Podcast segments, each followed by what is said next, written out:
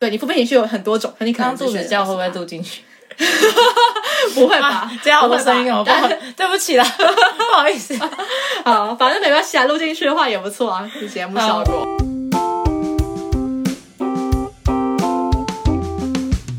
大家好，我是薛薛。我是蕾蕾。你有觉得我今天声音比较沙哑吗？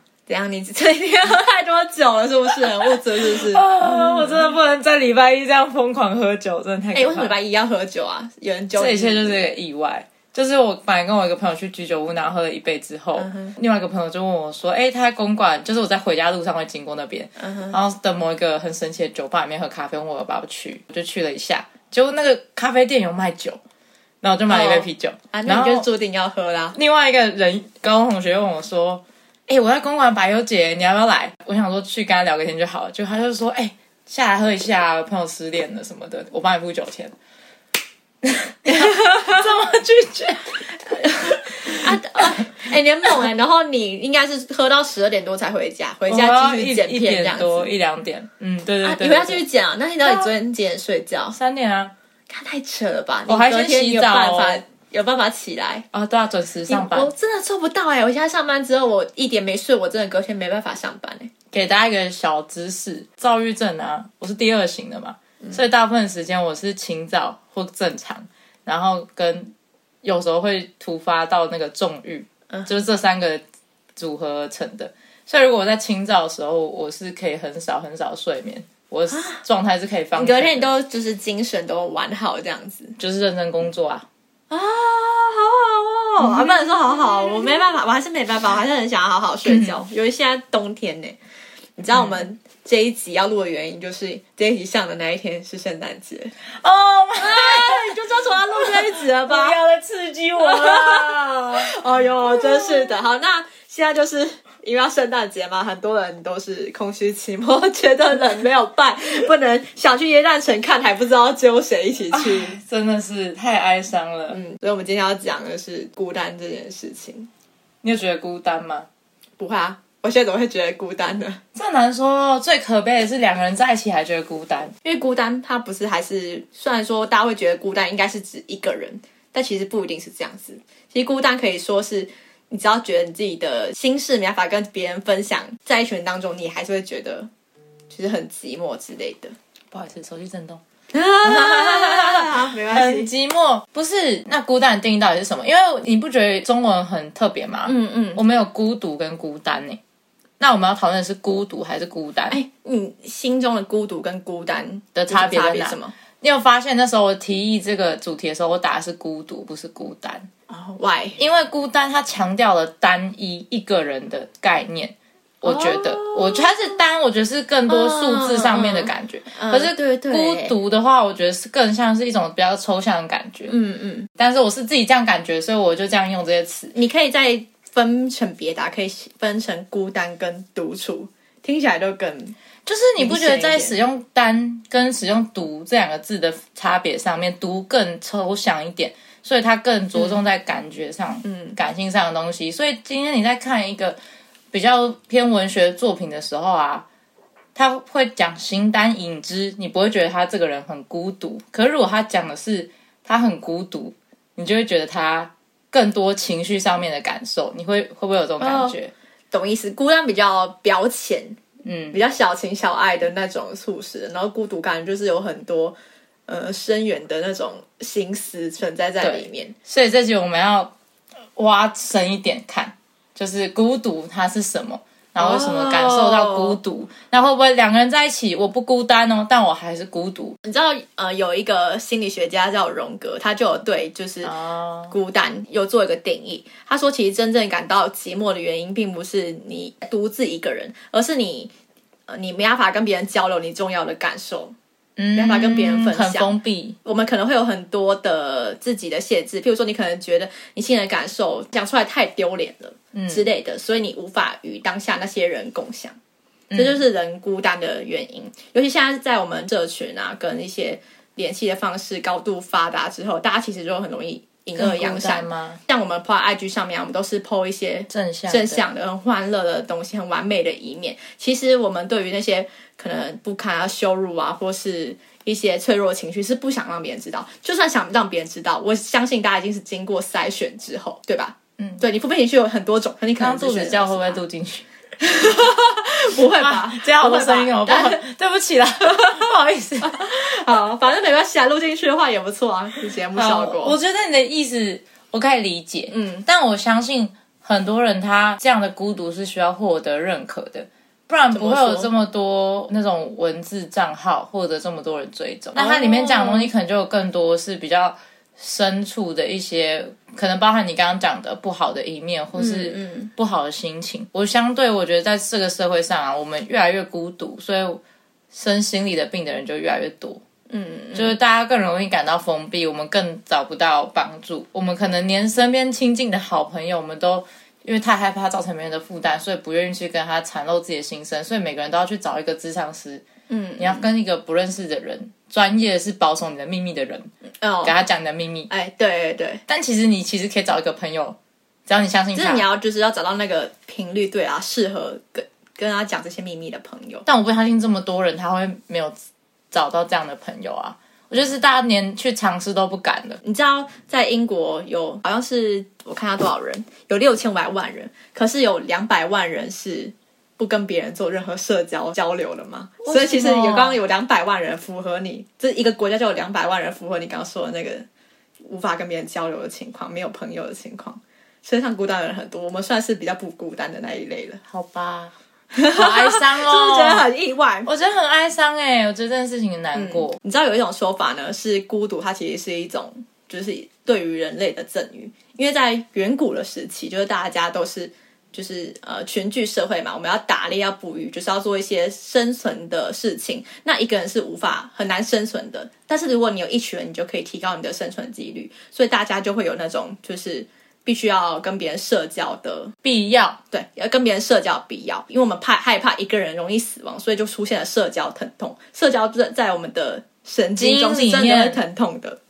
嗯，那那两百万人发生什么事？我也不知道。他们变异是不是？所以他们，所以他们才会有那种孤单自杀死的的存在啊。反正孤独这件事情，它其实就是避免我们有一些孤立的行为，而对我们自己本身这个身体有一些不利的作为，这样子。那那我们为了要解决。孤独的这个感受，这种不舒服的情绪，所以我们就会试图做出一些行动去改善这件事情。譬如说，我们可能会更加就是凝视自己的心中情绪，然后就去拆解为什么我会这么孤独啊，或者是找个爱人陪伴，或者是变得变得更加社交主动跟积极，对人更和善。因为你就是不想要孤独。因为遇过一些朋友，他们在学生实习的时候，然后他说要不要去哪里去唱歌啊什么什么，他就说哦不要啦，好累啊，不要好累啊。但一出社会之后，你跟他揪什么，他就说好。应该有这种人，我可能没有注意到哎。我有这些朋友，就是他们出社会之后发现真的要没朋友了，所以他们更珍惜跟别人社交的机会，不要让自己就是处于真的完全被孤立的状况。那你觉得这个？我觉得这还蛮有趣的，因为你在讲说我们生物上有这个基因嘛。嗯嗯。那你有没有想过，就是很多神话那些的，嗯哼，其实他也把这东西写进去了。就是在我们还不知道基因在控制我们之前，其实所有的远古的祖先。就已经告诉我们说，我们天生就是不完整的，我们需要透过社交去生存。怎么说？神话那是怎样？我前几天去听蒋勋老师的 podcast，对我也不知道为什么 podcast 推荐这个给我。因为我好像也没有特别在听这种很文学性或是比较要睡前才能听的那种 podcast。然后因为我蛮喜欢蒋勋的，他是算是艺术家，就是他会画画、写书法那些的。然后到国外留学回来，他现在是一个教授这样。然后他之前有写过蛮多书的，他就有写《孤独六讲》。我知道蒋勋他是一个对孤独啊、对人啊、情感情绪这方面，他有很多策略，对对对的一个人。所以那时候他趴开就画了三集在讲孤独这件事情，然后里面有一个我觉得很特别，他讲到柏拉图他写过《想念篇》，那大家都知道柏拉图是很早很早以前古人嘛，《想念篇》里面写到了一段，他就说那些被劈成两半的人都非常想念自己的另一半，他们用一生寻找彼此，互相用胳膊搂着对方的脖子不肯分开，如果这一半死了，活着的另一半就到处追寻。哦，好诗化哦。对，这是他写的吗？柏拉图的哦，柏拉图哦，拍写拍写，我你你在赞叹蒋勋吗？蒋勋写的也不错啦。对，我对对对，他很会描述，他都会把东西描述的很美。嗯，这个东西呢，蒋勋他有稍微做解释，他在 podcast 里面说，他说。这两这个被劈成两半的人啊，是因为我们在最远古远古的时候，我们每个人都是一个全人，嗯，被分开之后呢，我们就不完整了，所以我们一生要试图去寻找另外一半，解决我们的孤独。这些全人里面有分全男人、全女人，你知道意思吗？就是他被切开之后，他会找另外一半是跟自己同性的，嗯嗯嗯。所以就以前就这个概念，对我很惊讶这件事情。哇哦！所以这就很理合理的解释，就是说，也许这东西是写在我们基因上面的东西。嗯嗯。然后以前的人他不知道有这些生物上面比较科学上面的东西，但他就是把它写出来，说：“哎，我合理的解释为什么有些男人被男人吸引，女人被女人吸引？为什么人类彼此互相吸引？其实我们不需要另外一半，我们其实也可以生存，但是我们需要另外一半的原因。”就可能我们有这样的孤独即可。蒋勋那时候讲了一个诗化的一句话，我到现在都还没有完全理解这个话的意思啊。他说：“一生不完美，去努力挣扎走向完美，才是人的价值所在。”呀哇，思考这个有点转有点多。就是说，我们生而不完美嘛，我们每天努力的挣扎去走向完美，才是。我们的人的价值所在，所以就等于说，我们就是要走一个全人的这个过程嘛。我们生下来当全人，就是要去找另外一个人。他还讲到另外一个比较，儒家思想上面，就是在中华文化圈，我们很习惯说，一个人就是要是完人。我们很容易有圣贤的主义，一个圣者或一个贤者，或是神明，他们都是全人完人，嗯，他们不需要别的人，嗯。去对成就他的完美，就变变成说造成我们教育上让我们很痛苦的一个原因，是因为我们也在追求我们要当一个完美的人，但这根本不可能。但是在西方社会，他们很早期柏拉图的哲学里面就告诉你说，人不用完美。因为你会有另外一半 support 你，对，没错，对，哎，这个很特别，对，很酷吧？嗯，又讲到说，就是希腊神话中，我觉得希腊神话的神比较更接近人心一点。为什么他们神话很有趣？是因为每个人哦，就连天神宙斯，他都有自己的情欲爱恨，所以他才会做出不完美的错误，嗯，不完美的决定。然后这也就造就了说，这个世界是有趣的，天生就不完美，所以我们不需要要求自己完美。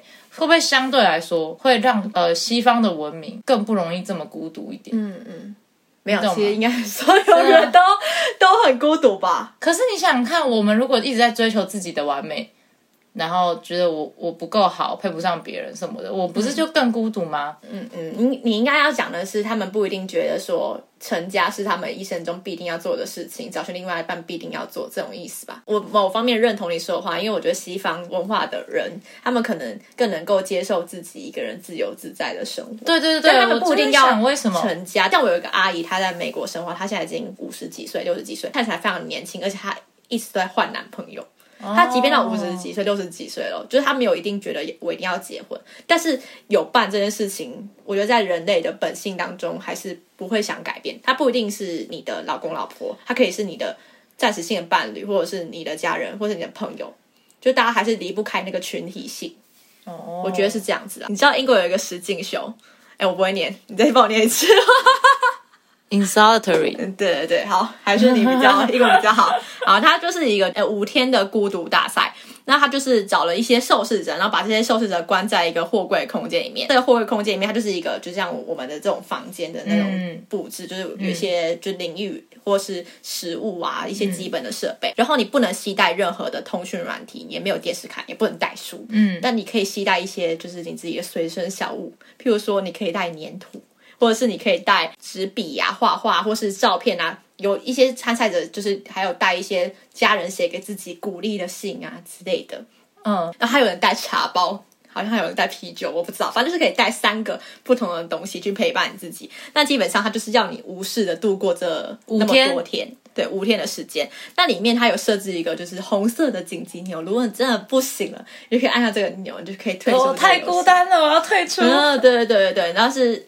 你就拿到奖金嘛，然后那个奖金很多吗？好像是千万美，我不知道。这个我觉得我可以，我忘记了，我不知道是参加，我要参加。真的跟你讲，其实很很多人失败，因为你真的太，因为真的太孤单。然后它里面是有监视器可以拍，因为它是实境秀嘛，还是要拍到里面的人在做的事情。可是五天呢？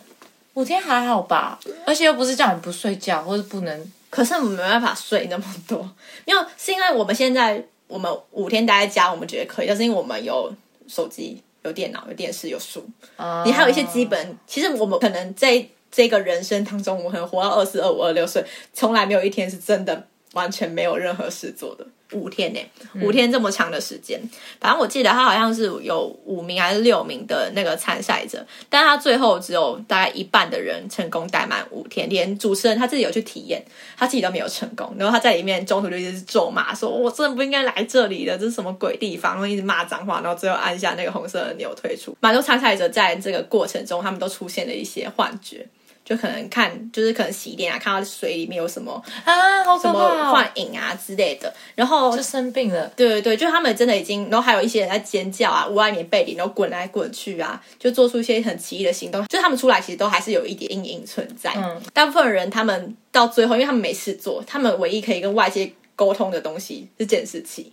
他们还在寻求一个跟外界沟通的管道，多人就对呃对着监视器一直在诉说，对诉说自己的以前的故事。譬如说，有些人说，呃，我跟我的可能前妻离婚啊，我一直都很好想听哦。对，就他们一直在讲自己的故事，哦故事哦很多人讲了，然后还有人就是在里面就是悟到了一些人生道理，比如说他可能跟他爸爸吵架，然后他在这个过程中他开始思考，然后出去决定要跟爸爸和解之类的。哦，所以大部分参赛者他们在结束之后都说，他们绝对不会再去体验孤单的的一个实验或行动，对对对。但是他们也有从中获得了一些更多认识自己的机会。嗯嗯嗯，这就是英国一个很孤单实验。那英国之所以会做这个实验，是因为英国孤单的人口非常的多。我刚刚前两百万吗？对，它是六千五百万的人口当中，有九百万的人表示他们很孤独非常的孤独，然后有两百万的人是不做社交的这个行动的。也有研究的报告有讲到说，孤独它对于健康危害相当于每天你吸了十五根烟的那种危害，这样。这在朋友那一集有讲过。对对对，你有你有讲过，然后它也是，它其实是来自于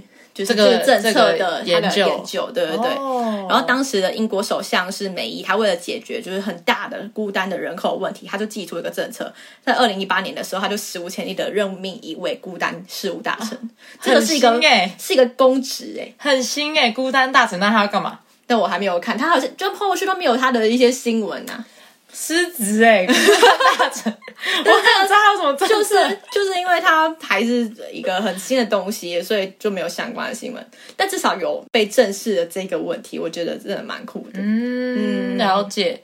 那我们讲这么多，就是人类很害怕孤单、孤独这件事情。嗯，但我觉得应该反过来去想，因为我们刚刚讲的都是我们不能不孤独嘛。嗯嗯，我们是不是有些人是太重度的去依赖他人？我们是要学着怎么孤独。其实我想这个主题，我其实是更想讲这个东西，就是我们要怎么去面对孤独这件事情，因为我们不得不面对啊。有时候，哦，懂意思。，对，就是像我现在没有对象嘛，没有男朋友，嗯，然后我才想到这个主题说，那我们要怎么去面对孤独这件事情，或者我要怎么面对我自己的空间？嗯，而且我相信有更多人可能会更严重。我我懂你意思。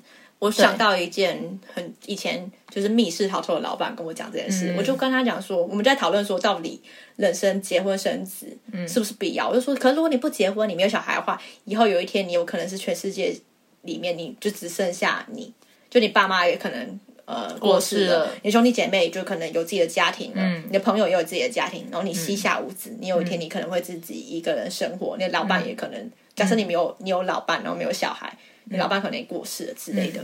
然后那时候老板就跟我讲说，孤独是每个人一生当中一定要面对的事情，你到最后你也是一个人走的，对啊，这不是一个单一的问题。对啊对对对，他说，就是你现在无需烦恼，你等到你那个时候的时候，你就会自然能够面对这件事情。然后也有一些一些话有讲到说，像是能够能够适应孤独，它其实是一个成熟的指标。当你可以处理这个情绪的时候，代表你已经成熟了。我觉得我以前是很不会处理这个、欸，哎，嗯嗯。我觉得太，如果我有伴侣的时候，我会太把自己的重心放在他身上，我会渴求这个人解决我的孤独。嗯，在我慢慢的就是经过，好、啊、感谢那个两年的男朋友，再感谢一次，就 就是在经过这些东西之后，我就会发现说你，呃，怎么安排自己的生活，安排自己的情绪，其实反而在关系中是非常重要的。你要先有办法面对自己的孤独，你才有办法完善一段关系。嗯对，不然你就会一直在情绪勒索别人啊，或者是就是不成熟。我觉得，嗯，对，我觉得实际上能够解决这种孤独的办法，如果比较实物上办法，就是你要计划你准备要一个人的时光。譬如说，我可能预定好我这个礼拜的晚上，我都是一个人的。但如果你是就是毫无准备的，然后。就是可能就每天回家，你可能就面临孤独的情况。可是如果你在假日的时候，你就开始计划好，我礼拜一要做什么？譬如我礼拜一要追剧，礼拜二要看书，把你的时间表格填满。对你就会变成从孤独变成独处，从孤单变成独处啦，应该这样说。啊，因为你经历过那个时期嘛。对啊，对啊，我就你有你有发现有一阵子，我非常积极安排，我可能要去学吉他，我可能要看书啊，我可能要看电影，我必就是必须填满这个时间，我才不会让自己感到很孤单。但我觉得我现在其实不太面对这个了，就是我想讲这个，就是因为我觉得我已经走过这个时间点。虽然我还是会想要谈恋爱，但那是想要谈恋爱，跟我能不能独处是分开两件事情。因为我想谈恋爱嘛，可是我还是蛮喜欢我一个人的时光。我觉得光是这样子我就已经进步，就是我可以静下来看书、看电影，然后呃，甚至没有人找我做什么事，我也觉得很舒服。这就是长大。这是一个要习惯的一个过程啊！你必须先有计划，而后你习惯了，你连不用计划都知道了。你连这样子的一个附带好处是，就算你今天进入关系里面，你也不会因为对方他很长一段时间在做他自己的事情，你就惊慌失措。对，因为你年轻的时候谈恋爱，你会这样，就觉得哎，怎么都没有回我，哎，人去哪里了？哎，真的很有感触。结果你长大之后发现，干他能做什么？啊不就在那边玩电动，能怎样？啊。我就做我自己的事啊，对啊，我很多女生就是说，你为什么玩电动都不跟我讲话，讲电话你都不跟我怎么样？然后你的人生浪费那么多时间跟这个人讲电话，一点成长都没有，倒不如去看点书吧。的确，对吧？的确，好像这样来让话题更有趣，有可能。好，你知道前一阵子新人结衣跟新人员。结婚了，我没得到，这什么意思？就是恭喜恭喜，对，好可爱啊！好，继续说。这两个人是就是新演员就算了，新演员是国民女神嘛。从我高中的时候，她就已经是女神等级的存在，而且她这一段时间都没有传绯闻，突然间就结婚了。我觉得最酷的是这两个人结婚之后，他们公开发表声明，他们的婚姻是分居婚。嗯哼，知道什么意思吗？就是不住在一起，对他们没有住在一起。他们是因为工作不住在一起，还是他们就是没有？他们决决定，他们决定要这样。哇哦，然后呢？他们住在同一个社区，可是他们如果没有特别的约会的话，或者是特别节日的话，就不会见面，不一定会住一起。走的这么前面，好，所以我觉得这还蛮健康的。嗯，因为可能这样也许会是他们维系关系的一种方式。这个东西呢，其实蒋勋老师的 podcast 有讲到。对，我也觉得他们很前卫，就有在 follow 这个东西很前卫。他说他对分居婚的，就是评论是说，每个人相处最好的方法都应该要被祝福，只有一种可能性是最危险的。嗯，我觉得他讲的非常好。这两个人他们这么有名，这么忙碌的两个人，也许对他们来说最好的相处方式就是分开居住，但是始终维持着关系。那如果这个对他们来说是舒服的，我们就应该祝福他，而不是觉得说哦。你这样子是大家不能接受的，这可以应用在任何一种关系上面，比如说同性恋，嗯，或是呃呃年长跟年少的，就是那种不被祝福的恋爱。其实你可以换个方式想，说任何对对这两个人来说相处最好的方式。都应该要被祝福，不要去轻易批判别人的感情关系或是处理事情的方式。只要他没有伤害到任何人，我觉得都应该去祝福他。这个讲蛮好。然后他后面那一句是说，只有一一种可能性是最危险的，只有一种可能性也可以套在各种情况，比如说婚姻就是要一男一女，婚姻就是要小孩。婚姻就是要有个房子，婚姻就是要有一个车子，嗯，这些东西都是属于我们曾经限制住我们自己的一种可能性，嗯嗯。那如果我们摆脱这个一种可能性的人生，其实有很多很多选择，你可以去选择对你来说最快的那个，而不是对你来说是最符合大家期望的那一个，嗯嗯。对，我觉得这是我从那个里面获得，我觉得很有启发的部分。这个启发，我们还可以下一集继续讲下去。真的吗？为什么？诶，等下再说，等下 再说。对，好，没问题。好，讲到日本那个影视产业，我们继续讲下去。对，讲到孤独这个东西啊，我想到另外一个电影，就大家应该有看过，它应该蛮经典的吧？嗯，令人讨厌的松子的一生，我有听过。好，那这个电影呢，其实拍摄手法还有一点小小黑色幽默，它就是呃比较轻松，节奏比较快。可是实际上他在讲的是一个非常难过、很沉重的故事。嗯，这个电影我看的时候，我其实非常难受，因为他最一开始他演的东西，我觉得跟我成长背景很接近。嗯，他就会说，松子他从最小小朋友的时候开始，他就一直努力在讨好他爸爸。嗯，就是他想被人爱。嗯，所以他会一直去讨好那个他最当下最需要获得关注的那个人，以至于他在最后人生中呢，从年轻到老，他都不断的爱上错的男人，在不断的说服自己，这个人是爱我的，我要努力让他更爱我，或是这个人不爱我，我要怎么让他更爱我？不断的在做出这些事情，就最后他是一个人离开的。呃，这是很社会写实，没错。嗯，你去想看很多很多人，绝对，我觉得。光是在家庭中就有可能发生在自己身上，你去讨好不爱你的家长，不一定是不爱啊，不懂得如何表达爱你的家长，跟你在感情关系中，你去讨好那个可能准备要离开的那个人，或是对你厌恶的那个人，大家都会经历过这样的事情。我觉得电影它给的人那个启发，它其实没有告诉你该怎么做，它也不是一个好的结局，它只是告诉你说，即使你这么努力，你最后还是有可能。是孤独的，所以你被孤独扼杀了你幸福快乐的权利，因为你因为孤独或者你害怕孤独做出来的反应的能力，其实就是你的反应是错误的。嗯嗯，我觉得这跟很多狗急跳墙的恋爱中的女性一样，就他们会去情绪勒索别人，包含我自己可能也曾经是那样的人。嗯嗯，就是因为当下的我们，因为太害怕失去了，我们就会说那种，嗯。我就是太害怕失去你，所以我才做这种事。我就是太爱你了，所以我才怎么样怎么样。还有那些就是由爱生恨那些人，全部都会讲一模一样的理由嘛？其实我觉得都是因为他们被他们这种孤独啊、害怕被遗落、抛弃的这个情绪，这个恐惧占满了他所有的思绪。他没有办法一个人生活，但他已经抓到那个浮木，他觉得放开了之后，他就是溺毙这种可能。他没有想过自己也可以游泳，所以我就觉得令人讨厌的松子的一生。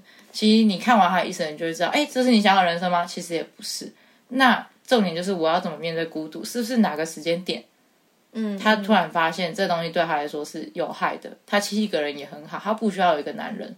那是不是一切都会不一样？对，但或许他有一部分也也有运气的成分存在啦。但如果你被一个人 PUA，你就要讨厌他，你就要你就要离开他，对吧？我突然被人跳脱思绪吓到，我到底是现在那个连接手，我现在突然想不起来。我跳药性的吗？对，跳药性。你不是说他？你不是说这个不是也有运气的成分？对啊，遇到不好的人，对啊，因为他的他的人生是被一连串就是不适合的人给耽误了嘛。对对对，对啊对啊对啊。是有运气的成分，可是他不应该一直跟那个不适合的人在一起啊！他花太多时间在不适合的人身上。如果他提早离开某一个人，对，但他他整个电影重点应该就是说，他穷尽一生在讨好，但是他最后却没有得到他想要的这这个结局。片名就是令人厌恶的松子的一生啊！但他一生都在努力讨好，讨好别人有什么用？没有，你就被讨厌了。那干嘛？你就做自己吧，对不对？嗯，好，这个电影就留给大家。其实体会了，继续看。讲到松子最后，他是一个孤独的状况嘛，就可以讲到日本的无缘死。你有听过孤独死？可你应该没听过无缘死这个词，对不对？没有哎。日本有一个研究是最近，其实因为孤独而自杀的人数上升了，然后尤其是女性跟男性居多，然后更不用说。你刚讲的没有讲女性跟男性，不就全部的人吗？啊，看讲错了啦，女性啊，啦啦。好，就是有一个研究是说，日本啊，因为孤独的自杀人数上升，来自女性跟中小学生比例是最高，就是蛮容易理解的。另外一个更严重的事情呢，就是老年人的孤独死，就是日本很多老年人他是都属于一个孤那种独居的状况。嗯。每年有一百多万的老人就是孤苦无依的状况，然后有三万的老人他是无声无息的死掉，而且他们死掉的状况是。一周之后才被发现，才被邻居就是邻居闻到恶臭，然后才通报警察，才被发现的。然后有他们有一些节目就在拍这些独居老人，每个独居老人的烦恼就是说，我很怕我最后自己死在这个房子里面，没有人发现，但是我也不知道我该怎么解决这件事情。后来孤独死，它被衍生出另外一个名词，叫做无缘死。我一直想说无缘是什么意思？他说无缘是。人生中有三个很重要的人际关系，第一个是你的血缘，你的至亲，他是你很重要的人际关系。所以，我们刚刚前面才会说，如果不结婚，你可能血缘就比较少嘛。嗯，然后再来就是地缘，就是你身旁的街坊邻居。近所，但是我们现在社会当中，我们跟街坊邻居的关系越来越疏远了。你还会跟这栋公寓里面的不会？哎，我会、欸，真的哦、我遇到三楼的阿姨，我都会跟她说，还知道她姓但是什么？但是你你也只会跟她打招呼就好，但你们不是那种哎、我买要什么我就拿上去给她吃。哦，她对我妈会这样。哦但小小朋友就是下一辈的，就是只是打招呼。对对对哎、你要出门了，哎、你找到工作了吗？类似。对对对，但是就是那个连结性就对真的是有在降但是低啦。新搬进来的人就是完全不打招呼了。对，没错。对，然后在第三个是职场员，那如果他退休之后，他的职场的同事也会慢慢的就是可能没有在联系啊，或者是他们已经先走了之类的，这三个人员都没有的人，就无缘死就叫无缘死，这是一个很、好难过。很就是蛮震撼的事情。狗狗狗算吗？狗狗算算什么缘啊？动物园。哎、哎等一下，对讲到那狗狗，你知道那那种孤单的研究量表，英国的孤单研究量表，它就有一项就是嗯，测验你多孤独的一项，就是你会不会跟你的宠物讲话，我会耶，表示你是在他们的指标当中你是偏孤独的人，我会。在这一项是一个孤独加分我。很常跟我的狗讲话，从很小时候。嗯嗯，所以大大家不并不觉得说狗狗当然是可以陪伴你，但是你是因为 你跟人就比较没有那么多的陪伴的时间，所以你才会转而向你的宠物，嗯，主要这种陪伴的感觉。完蛋了，孤独指标，我去写要要不要写一下那个表？呃但但我觉得宠物去分散一点是好的啦，你就不用把太多期望寄望在你身旁的人身上，就像我说的，可能会有情绪勒索的状况产生等等的。嗯，也是的。好了，今天差不多要总结了。哎呀，那怎么总结啊？我们已经讲了总结啦，推荐大家另外一部电影了，《艾米丽的异想世界》啊，对啊，你还没讲哎、啊，好，其实它有点擦边球啦，就是它不是真的在讲孤独这件事情。可是为什么想要他呢？是因为我觉得他是活在自己世界怡然自得的人。嗯然后电影里面有很多东西，我觉得很多人呢、他在生活中，他因为孤独啊，或是因为不知道自己想要什么，他会陷入一种执着。电影里面很多配角都是这样子，比如说小卖店的阿姨，她就会一直把自己活在某个角色里面，她觉得她是没有人爱，所以她就一直自怨自艾这样子。嗯，然后她就活在这个角色里面。她的配角里面很多这样的人存在，这些人呢，其实只要稍微一点点帮助，可能他们就破解这个中二的生活或什么的。艾米在里面做了很多这样的事情跟实验，他是一个很古灵精怪的人。那他可以在孤独的时候有很多想象，因为他异想世界，他很多想象。那他也可以在就是他感受到就是不孤独的时候有很多想象，就是各种状态下，基本上他是自己的朋友，对，然后也是。嗯，很活在自己的世界，但不会感到孤独，所以我就觉得大家可以看这个电影，也许会有不同的启发。嗯嗯，大家去借去看电影。好，加油！我们这就这样结束了，拜拜。